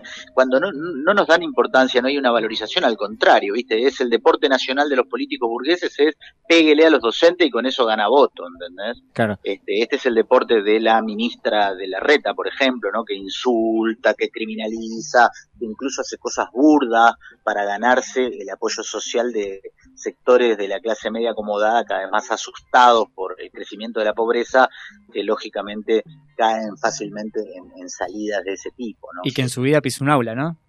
No, claro, eso, eso ni hablar, lógico. Le, le parece, digamos, es gente que no se lava las medias, ni se cocina, ni, ni, ni se construye su casa, ni, ni nada. No cumple ninguna tarea eh, vital para la sociedad. O sea, es la gente que vive del trabajo social, pero maneja la sociedad, digamos, porque son los propietarios de los bienes que producimos todos aquellos que vivimos del trabajo. Ahora, Alfredo, y ya haciéndote las últimas, ¿qué, ¿qué es lo que a vos como persona te da esa energía para ser docente, entendiendo la tarea ardua que tenés en el cotidiano y que muchas veces también es cuestionada por la sociedad, como cuando toman una medida de fuerza y se entiende que esa medida de fuerza no es solamente por un salario, sino por tener más recursos en las escuelas, mejorar la infraestructura. eh, ¿De dónde sale esas energías para enfrentarte todos los días, levantarte, llegar a la escuela y encontrarte con, como decías vos, Claro. con cientos de chicos que quizás también tenés que involucrarte emocionalmente porque no son una, madera sí, donde estás haciendo hoy, mueble. eh, Hoy ponele, terminé, terminé la clase, fui a hablar con la directora porque teníamos que tratar un asunto y me dijo, me, me propuso que pensáramos un proyecto para abordar eh, la violencia que hay entre los pibes, ¿viste? Claro. Que se, se agarran a piña por cualquier cosa, este, muchos están solos porque sus padres trabajan todo el día o porque simplemente vivimos en una sociedad donde además el individualismo es la ideología dominante y la gente vive como puede y zafa como puede, digamos, incluso entre las clases populares, ¿no? Entonces la soledad, el abandono, el desamor, eh, la falta de eh, hábitos y esas cosas son cuestiones que te enseña la escuela, ¿entendés? Que son preceptoras, que son a su vez madrazas, que son profesoras, que son gente... Alguien te tira un cable en una escuela, ¿se entiende? La Sí. escuela tiene un papel que es mucho más trascendente que la mera este, adquisición de eh, herramientas del conocimiento básico. ¿Cuánto hace que sos docente? Eh, y ya tengo, tengo mis años, creo que desde el 91, así que, bueno, en el 91 me recibí, empecé a trabajar en Santa Fe, donde me recibí, después me vine para acá, empecé a trabajar en el 94 acá, así que estoy cerca de cumplir los 30 de... O, o sea, tenés 30 años y esta realidad que te toca atravesar hoy por hoy. Eh, que es, es de las más complicadas que has visto porque pasaste el 2001, eh, pasaste los Sí, 90, eh, pasaste esa transformación ¿no? del 2001 cuando se, se habla de esa escuela, esa suerte de depósito donde se arrojaban a los chicos para que le den un plato de comida, esa escuela comedor. Eh, hoy por hoy, eh, ¿cómo, ¿cómo lo puedes ver? No sé, avisorás un futuro donde esto se pueda resolver, entendiendo que hay un, un nivel de pobreza muy alto en lo que es el conurbano bonaerense. Claro, mirá, eh, sí, me, me tocó vivir, digamos, situaciones duras. Empecé en Alto Verde, en un barrio marginal de la ciudad de Santa Fe, eh, no marginal completamente, ¿no? Pero es el barrio donde era oriundo Horacio Guaraní, frente al puerto, un sector de changarines, familias carenciadas. Este, así que de, de- de origen, digamos, en mi formación, acá trabajé en escuelas también, trabajo también en, en el Marco Sastre de Tigre, el ex Nacional de Tigre, este, un colegio que era, digamos, como de excelencia durante décadas, que formó generaciones de clase media de la ciudad de Tigre, ¿no? Me refiero.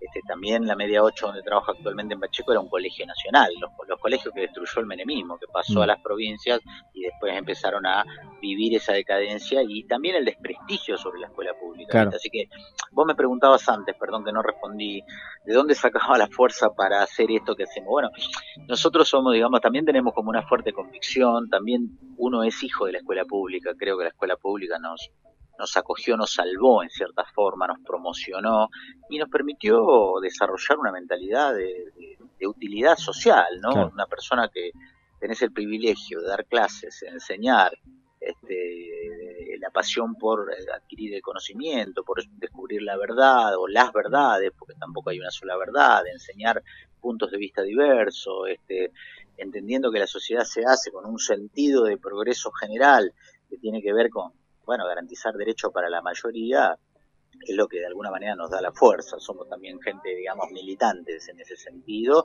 pero obviamente el curso en, en un aula no, no sos un militante que querés convencer de que voten a tal o cual o que Claro. voten a tal o cual partido, sino Sin el pensamiento crítico. en el sentido, exactamente. Entonces creo que también creemos, tenemos la confianza en que el movimiento social se hizo así históricamente, ¿se entiende?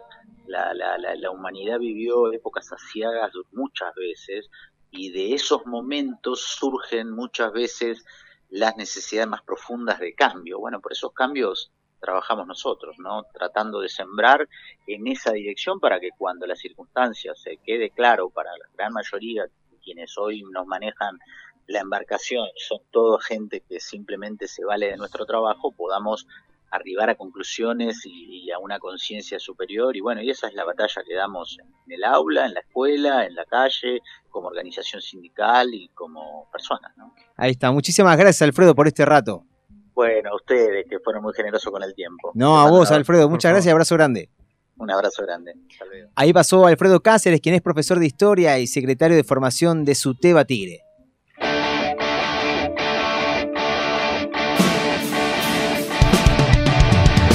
No me preguntes lo que pasó, casi revienta mi corazón del miedo.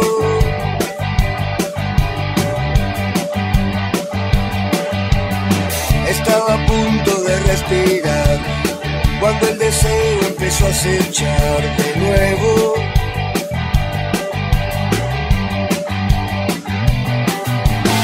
Parece que nada va a cambiar, todo pasa por aceptar, ya no quiero ver.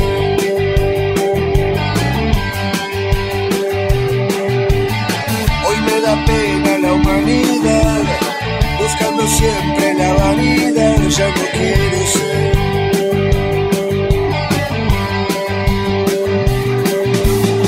El mundo gira sin compasión, un terremoto y una explosión, me muero.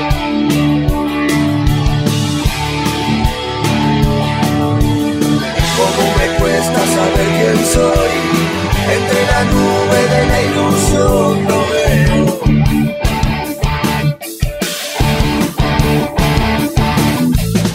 Siempre rozando la estupidez, como arañando la lucidez, te este creo.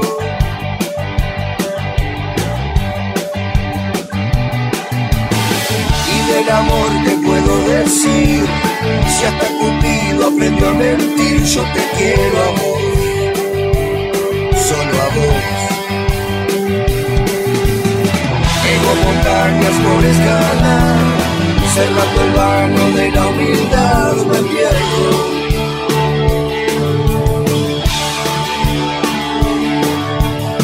Vos sos el dueño de la verdad, dando la cara por la mitad, no entiendo.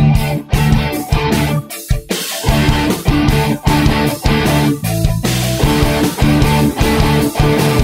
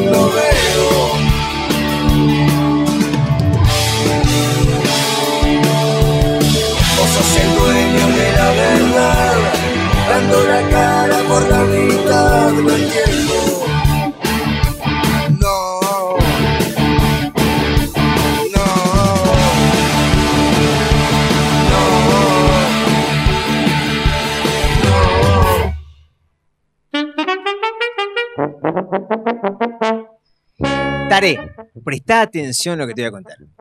No, no, no empecemos como la semana pasada, no empecemos como, como todas las cosas. Vos cualquier cosa avisá, mandá la, mandá la tanda Escuchá, gente. escuchá, escuchá, escuchá, escuchá, Anda, escuchá, anda matando a la escuchá, Tienen que vender los pibes, dale. Escuchá, escuchá. Presta atención a lo que te voy a contar porque es muy importante y en este caso no te traigo información. ¿No? Que sea de esta latitud. Te traigo información de lo que es el primer mundo. De lo que apuntamos. Uy, de menos lo que me deberíamos importa. ser. Menos me importa, Fer. De lo que tendríamos que ser y tener. Porque acá hay información y en Persiguiendo Todo te traemos la información real. La conversación que vas a mantener mañana es acerca de esto. Uy, cuando viene con tanto preámbulo es porque va a salir con una forrada. estoy Cuando seguro, estés seguro. mañana esperando que juegue tu equipo de polo en el campo no, nadie hípico de acá, estés polo, conversando acerca de esto, vas a decir, no, menos mal que me lo no. dijeron. Llamalo a Te voy a arrojar el tema, el título de esta cuestión. A ver. El príncipe William debutó como cocinero. Sí. No, la realeza no, no, inglesa cocina y acá te traigo la información. Pero me estás cargando, Fer. No, mira, ¿a quién le importa eso, Fer? No, pero No le ¿cómo? importa a nadie. Le importa a mucha gente. Nos Escuchá. está escuchando ahí Fiamma, nos está escuchando Mauro, nos está escuchando Franco, nos está escuchando. A esa gente no le importa. Estoy Sí seguro que le importa. ¿Cómo no, le va a importar lo que hizo el príncipe William? Escuchá, con su simpatía y sencillez, Anda a cagar. Kate Middleton y William siguen conquistando a los ingleses. Gracias a la revista Caras por darnos esta información que tan nutritiva es ¿Quién para la dice que está conquistando? ¿Qué? ¿Qué- Siguen ¿A están conquistando a los conquistando? ingleses. ¿Se están tomando una birra ahí en un pub? ¿Qué? ¿Qué conquistando? Esta qué? vez, la duquesa de Cambridge y el príncipe visitaron la ciudad de Blaneybourne, en el sureste, y se sumaron a la celebración del patrón de Gales. ¡Ay, son divinos! Pero me chupas vos, Fer, ¿a quién carajo le puede importar eso? Sí, ¿cómo le va a importar? Dale, dale, pero. Dale, No, pará, pará, porque esto sigue. Mandala- porque- Déjame salir del estudio. Allí- Déjame, no, te no, solo, pero quédate queda- solo. no te- quédate, ab- quédate. Abrime la puerta. Quédate, quédate. Dejate encerrado, abrime la puerta. Escuchá, porque allí No, no quiero ser parte de esto. No, quiero ser parte de esto es esto. importantísimo Me hace- porque tengo una reputación acá en el barrio. el país está como está porque no le damos importancia a estas cuestiones. Allí concurrieron al centro juvenil Blenheim HWB, andás a ver qué, en el condado de Turfan, donde fueron desafiados a preparar los típicos pasteles galeses.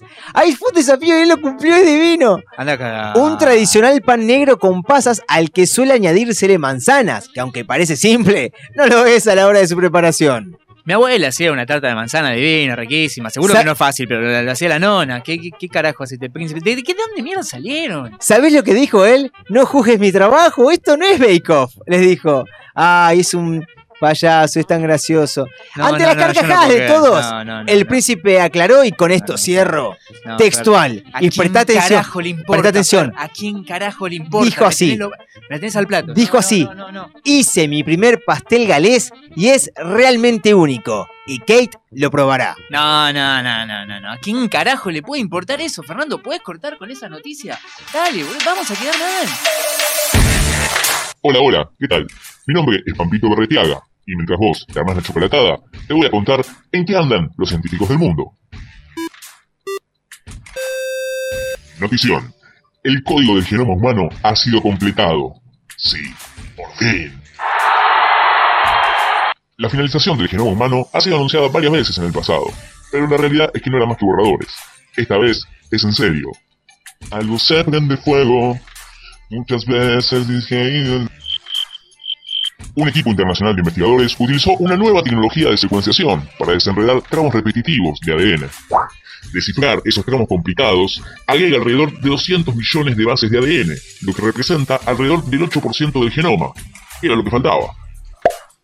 Un genoma completo y sin lagunas constituye un recurso inestimable para que los científicos estudien las regiones repetitivas que conforman la estructura y la variación genética, así como la evolución de las especies y la propia salud humana.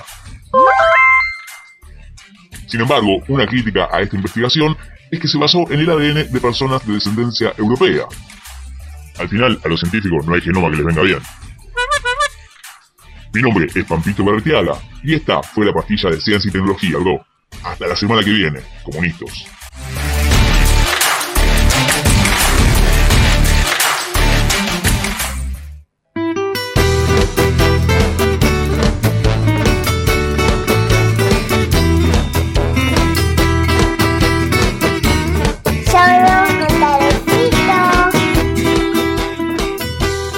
Seguimos en Persiguiendo Todo, son las son. Es las 10, las 19 horas 41 minutos 32, 33, 34, 35 segundos y contando. Y así se va la vida. Y así se va la vida, ¿no? Exactamente. Recordá que formamos parte nosotros de aquí, de La Madriguera. Vos también te podés sumar a cumplir tu sueño. Buscá arroba La Madriguera y venís y te armás tu programa, armás lo que quieras. Venís y podés hacer un programa tributo de Persiguiendo Todo. ¿Por qué no? Porque no- ya es momento de que tengamos un tributo. Eh, así que bueno, cuando quieran, nos, nos hablamos. O que tributen, no sé, por nosotros. ser, ¿no? O que nos permitan no tributar a nosotros como, como ciudadanos. Pero bueno, Tare, Claro. ¿cómo estás vos? Y de esto, it's, it's your moment. Muy bien, muy bien. Estoy muy bien, casi casi como el pueblo gitano, porque hoy es el Día Internacional del Pueblo Gitano. Qué linda fiesta la de los gitanos. Sí. Qué buenos momentos cuando festejan cumpleaños, 17 días festejando y, y siguen. Un quilombo hermoso, un quilombo hermoso. Pero bueno, eh, este día tiene como objetivo reconocer el valor justamente de- del pueblo y las contribuciones, tanto a la cultura como a la historia de- del mundo, ¿no? Básicamente. Muy bien, muy bien, porque muy bien, muy bien, muy bien 10. Porque bien, es verdad que muchas veces eh, no se sabe mucho, pero el aporte cultural es muy lindo y muy rico también. Exactamente. Y también acabar un poquito, eh, un poquito no, acabar del todo con el estigma y la, la discriminación que también existe, Sí. ¿no? Para hacia el pueblo, hacia el pueblo gitano. Pero bueno, un poquito de, de- de historia podemos comentar. Apenitas, como un, un, un tentempié, así. El, el origen es controversial todavía el origen de los gitanos. ¿Ah, en serio? Se sabe que salieron de la India, pero no se sabe mucho. Es como que es un Vox Populi, pero no hay pruebas ahí como. No hay confirmación. En primer lugar, porque parece que la cultura gitana, digo parece porque no estuve hablando con ningún gitano básicamente, sino que me estuve en Wikipedia, por lo cual todo tómelo con pinzas siempre, lo que se diga. eh, parece que la cultura gitana es bastante despreocupada de por sí con su historia. Ah, como que no, no están muy arraigados. A La verdad que no tienen un concepto de patria, ¿no? Son, son van en sus recorridas. Eh. su vida es un gran camino hacia vaya a saber dónde. Exactamente, exactamente, justo por esa razón. Así que no hay mucha cosa escrita Claro. eh, por ese lado. Sí, por otro lado, fue muy estudiada, pero por los que no son gitanos. Mm. Por lo cual tampoco se puede dar demasiada fe a la historia Claro. que existe y sí un poquito de mala leche se les puede adjudicar, ¿no? Eh, justamente por eso. Sí se sabe que los primeros movimientos migratorios datan del siglo X, ¿sí? O sea, Hace, hace rato. hace rato que se vienen moviendo, que salieron de la India y se fueron eh, arrastrando por todos los países de, de Europa principalmente y ahora también están en Latinoamérica y en todo el mundo, ¿no? Eh, pero bueno, acá vinimos a hablar un poquito de música también. La música gitana en particular toma sonidos, esto que decíamos, de los países que fue atravesando, o sea que tiene sonidos de la India, tiene influencias iraníes, balcánicas, griegas y andaluzas. ¿no? Claro, Por sí. supuesto, que ahí es donde Se fuerte. Exactamente, y arraiga lo que es el, el flamengo, que es uno de los aportes más grandes del, del pueblo gitano a la cultura universal, porque el flamenco ya excede absolutamente todo, y además sigue vivo el flamenco como tal en todos los estilos musicales porque se cruza mucho con lo que es el jazz, eh, la fusión, el folk, el rock, el pop y hasta el hip hop. Claro, porque esa, esa idea que vos mencionás, de esa transhumancia de los gitanos de ir recorriendo, de ir sumando a su cultura, donde ellos también hacen un aporte, continúa el día de hoy. Porque Exacto. la lógica, claro, no se detiene ese camino, van a seguir y, y esa música se irá generando híbridos con otras músicas que vayan recorriendo, que vayan surgiendo. Eh, por supuesto, moviéndose como, como la música misma. Así que bueno, y en esto íbamos a entrar en el tema particularmente del hip hop, en primera instancia, porque tenemos el grupo La Excepción, que confirma la regla, eh, se llama, y su tema Jambo, Loco. Jambo Loco. Jambo Loco, ¿sí? Donde hablan un poquito eh, sobre la mala fama que tienen los gitanos y también sobre lo difícil que es vivir a veces el día a día. Escuchamos Pero entonces ¿qué a os pasa, chavales? Que ahora queréis ser todos barrio bajeros y venir de barrios bajos. Da igual el de la chaqueta, el de la corbata, el del mocasín, el del bermuda, el del batín. ¿Qué más dará de donde vengáis, de donde seáis? Hombres, sean ustedes mismos, no fuercen, no se enfrenten, aunque a cada uno la política diferentemente nos afecte. ¡Ay! Chachi, pey, pey, na, na, na, y fuma tú del caído, el pecho repusáis, no os habréis hecho los puzzles. Y no nos ajuntáis, no tendréis la mano larga, y algo abucharáis, su resignáis, o simplemente pasáis, como veo que lo pucho y que no sus encanáis, no sus entro la arrebato y con el corazón cardíaco acudís de inmediato a rapeársela un tolai. Raganeáis, lo guardáis. Compartís, sus invitáis, no entendéis algún vocablo, hombre, mejor que preguntéis, ya veréis cómo aprendéis, ya luego solo hacéis, ante todo con la duda, jambo nos queréis, ya que hay pantallas guapas de esas de cine más cope, donde proyectan las pelis del jambo Henry Potter, y hay pantallas canis de esas de habitación, todos los días aquí hay tomate y alguna de Indiana Jones, créetelo, sorrisión, que yo iba pa' Eurovisión, pero al verme a mí el careto me dijeron, jambo no, vaya imagen, vaya ultraje, menudo papelón, que sin cobrar ni pensión me cerraron el portón. Anda, anda, si es que no andas nada. Estos jambos con papel, las vueltas que ¿Tiene usted el certificado o la vida laboral, la partida de nacimiento o el carnet de identidad? Langui, primo, si es que son normal. Que se laven todas las manos y te manden a otro lugar. Documentate, compadre, que eso nos puede ayudar, ya que más vale prevenir que no china o luego curar. Ya demasiado tarde, arde, arcarde, la gran hoguera que se ha hecho en el pan. Ven con presencia plena de todos los chavales. Cual tiraste templo, chocita o parque. Campo, loco pa' allí. Los niños a la escuela de Madrid hasta Pekín. Campo. Ay, qué lindo. Sí, qué sí. Ay. Me encanta, me encanta, me encanta. Bueno, esa era la banda entonces, La Excepción, que confirma la regla. Eh, gran, gran banda, gran, mucha polenta, me gusta. Es- eh, se puede agregar en Spotify, en una lista que tengas, un temita, puede ir ahí andando, porque suena lindo. Sí, te levanta. te levanta. Claro, sí, sí. Es, es- es para arriba, es, es para justamente para, para este viernes. Pero bueno, seguimos con esta movida gitana. Hablamos ahora de Pata Negra. Pata- Sí. Me gustan mucho los nombres, quiero decirlo. Pata Negra. Pata Negra me parece fantástico. Eh, fue una banda española que ya no existe, de, de flamenco, originaria de, de Sevilla, fundada en el 78. Y lo que hacían los tipos es una mezcla entre eh, flamenco, rock y blues. Bien. ¿sí? Una buena eh, mezcolanza ahí, que el grupo, eh, el mismo grupo llamaba Blueslería. Bluesle- Blueslería. Blueslería, claro, blues y bulería y el rock, me lo meto- blueslería. ¿no? Blueslería. Exactamente. Suena lindo, ¿no? Es un. Suena bastante lindo, Como pero una suerte de- me- se me viene a cara de David Bisbal. cuando decimos blueslería sí porque es lo único que conocemos nosotros, ¿no? Sí, sí, sí, sí. Esos rulos. Bien, bien. Pero decíamos, suena muy bien blueslería y suena muy bien esta canción que se llama Yo me quedo en Sevilla. Esa guitarra, papá.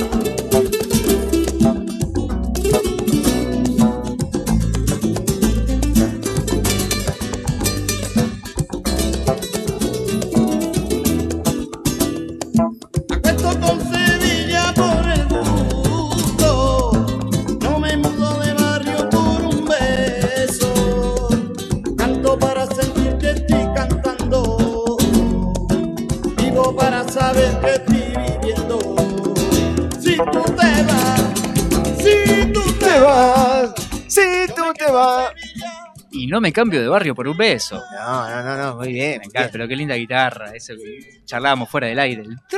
Sí, sí, ese chaquido, eso, ese llamán, sí.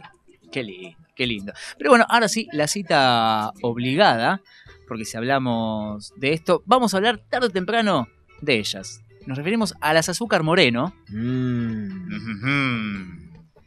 Pero parece que una de las claves de las azúcar moreno, parece porque obviamente no hablé con las azúcar moreno, eh, sino que lo leí en una nota, que la clave para llegar al estrellato fue justamente la ruptura que hicieron con los estereotipos de la gitana tradicional. Ah, mirá. Sí, como que Se occidentalizaron. un poquito. Más de lo claro. Sí, sí, orgullosamente dicen que, que son gitanas, pero se definen como gitanas modernas. Mm, ¿Sí? Y aunque respetan las costumbres, no las comparten. claro. Eh, Sí, pero no. Sí, pero no. Claro. Como que no quiero ofender a nadie, pero yo no. Pero- claro. ¿No? Pero los odio. Claro, exactamente. Eh, una de, de ellas, no sé bien cuál, le dijo a la revista Hola, ¿sí? de España, soy gitana de los pies a la cabeza y amo mi raza. No soy racista, para volver a decir por las dudas, Sí, sí. eh, pero el hombre gitano es muy machista, y en eso le damos la derecha, y yo con mi carácter dije, en mi vida mando yo y voy a defender mis derechos, la concha de su madre. Eso es lo que yo. Pero seguramente lo estaba diciendo, sí. Sí, sí, sí. Exactamente. Así que bueno, vamos a escuchar un poquito de Y. Las Azúcar Moreno y su clásico divino y hermoso. ¿Cuántas veces se vive, Fer? Una. Espero. Si no quieres aguantar y te quieres liberar, una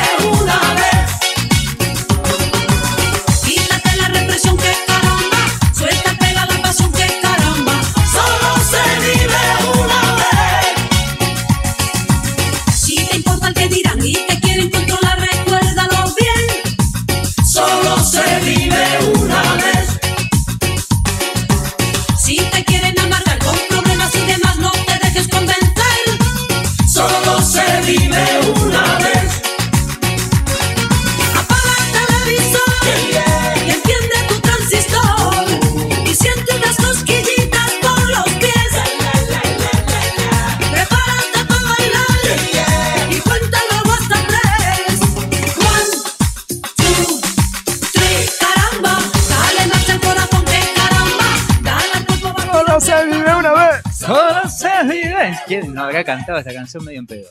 Sí, no, muy lindo, aparte, forma parte de las fiestas. Siempre esos momentos no sabes qué poner, sale.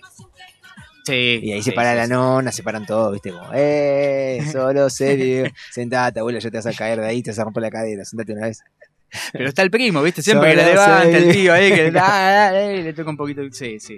Pasa, pasan esas cosas. Pero bueno, ya para, para cerrar esta, esta movida gitana de- del día de hoy, tenemos una banda que no le voy a hacer demasiada presentación. La verdad que lo- los quiero mucho. Se llaman Los Delincuentes. Mira usted. Con su tema A la luz de Lorenzo y un estribillo que es de la zamputa. Solamente voy a decir eso, les mando un abrazo grande y acá suena a la luz de Lorenzo.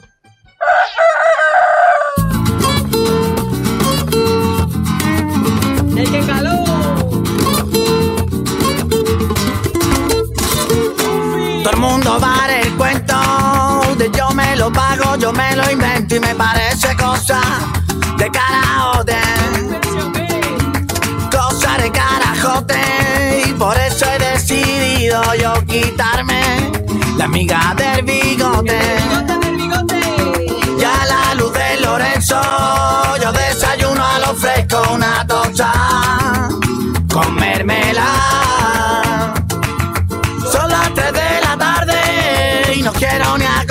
Acostarme. Canijo, ¿tú qué quieres? Quiero invitarte.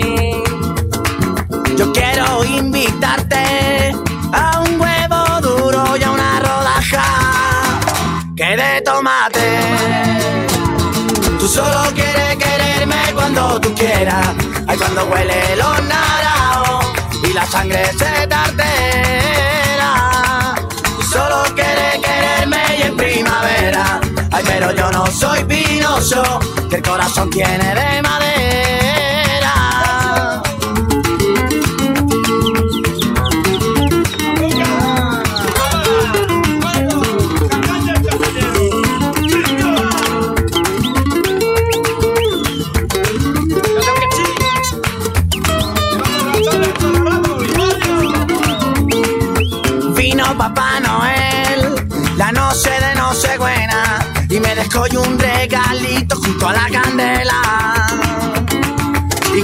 Yo lo vi, de ya lo abrí, vi que era una planta de hierba buena.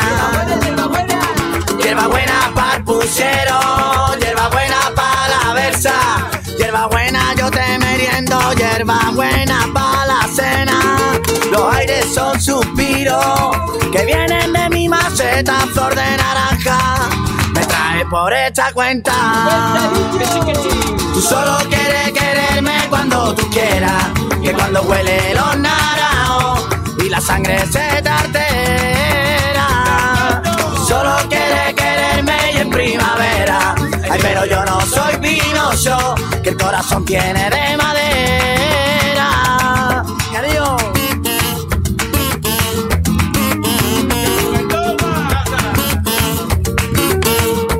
Para. Qué lindo. Tú solo quieres quererme cuando tú quieras. Sí, siempre te utilizan, siempre son así, son así. Pero así, Vos como sos así, decimos, vos así. Tarecito, un día más que pasa. Un día menos. Un día más que pasa en este año, en este momento, en estos programas de Persiguiendo Todo que van comenzando y van retomando esa avidez, esas ganas de continuar. Y así como Tomando empieza ese vuelo furtivo. to- así hacia la nada la- misma, en ese camino ascendente de halcón para decidir suicidarse luego y tirarse al fondo Chicos, del si barranco. se, si se toman este laburo en serio, Y a vos te hablo, Catito, porque el día de mañana Catita cumple los a pedo. 5 años. 5, los 5 añitos cumple Cata mañana.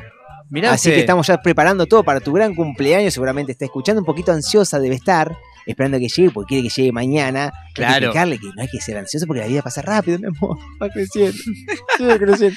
Mi vida. Ah. Falta muy poquito, pero en realidad es mañana. No es a las 12 de la noche. El cumpleaños de ella es mañana. Es mañana, Claro, pero seguramente porque si quiere no, no esperar. duerme. claro. Ah, ¿va- va a quiere- esperar Y no sabemos, no sabemos si durmió siesta hoy, lo cual es muy probable que en casa haya caos en este momento y la madre de la criatura esté Un saludo, un saludo a Laura, que es la artífice de que todo esto se pueda, se pueda realizar realmente. Exactamente. Porque vos, la verdad que no Un beso gigante a ella, Laura Y ya que lo saludé, Tarecito, vos querés saludar a alguien, te quedan 30 segundos para despedirte de tu ser más querido en este momento. Ya.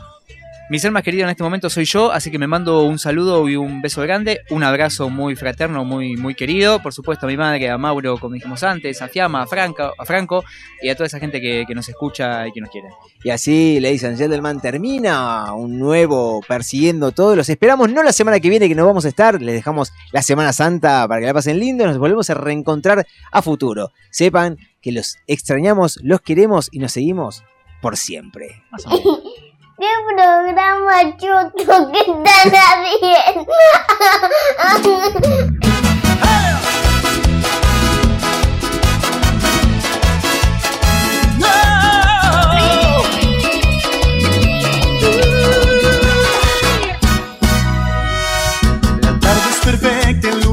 escogido, la luz es tan tenue que oculta tu oído y empezamos a platicar de todo lo vivido. No sé qué te gusta ni qué has conocido, qué música escuchas, cuál es tu estilo y empiezo a acercarme más, un poco más atrevido.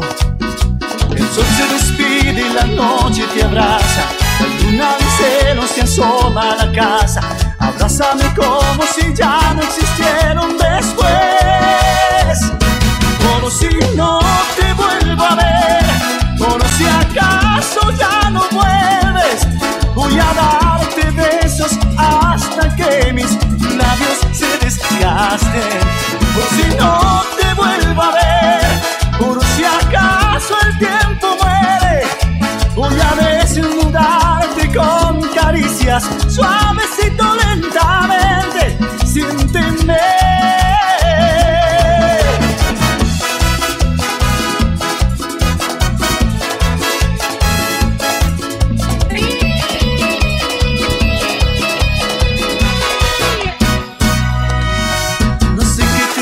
qué te gusta ni qué has conocido, qué música escuchas, cuál es tu estilo, y empiezo a acercarme más, un poco más atrevido.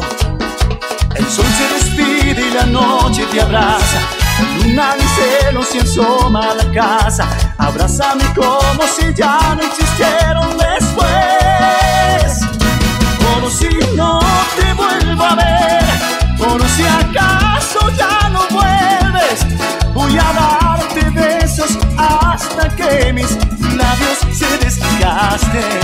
Por si no te